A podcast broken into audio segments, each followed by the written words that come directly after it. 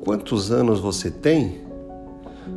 Todos temos uma idade cronológica, mas se perguntarem qual a sua idade do ponto de vista racional, o que você diria? Nossa idade não depende só do dinamismo físico. O intelecto também conta, é claro. E se a pergunta fosse, emocionalmente, quantos anos você tem? Conheço jovens que são conselheiros de seus pais para assuntos amorosos. E olha que eles não passaram dos 25 anos. E se eu perguntar ainda sobre a idade de seus prejuízos, ou seja, verdades que não vivemos ou não podemos provar, mas que são nossas verdades?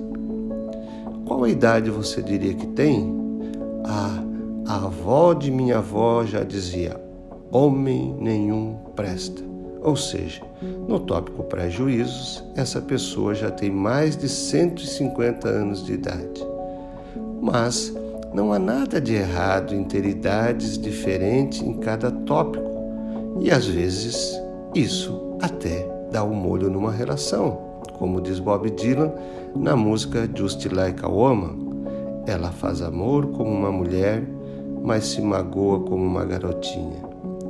A idade que temos em cada um dos tópicos é decorrência de contextos, lugar, relação e também de uma história de vida.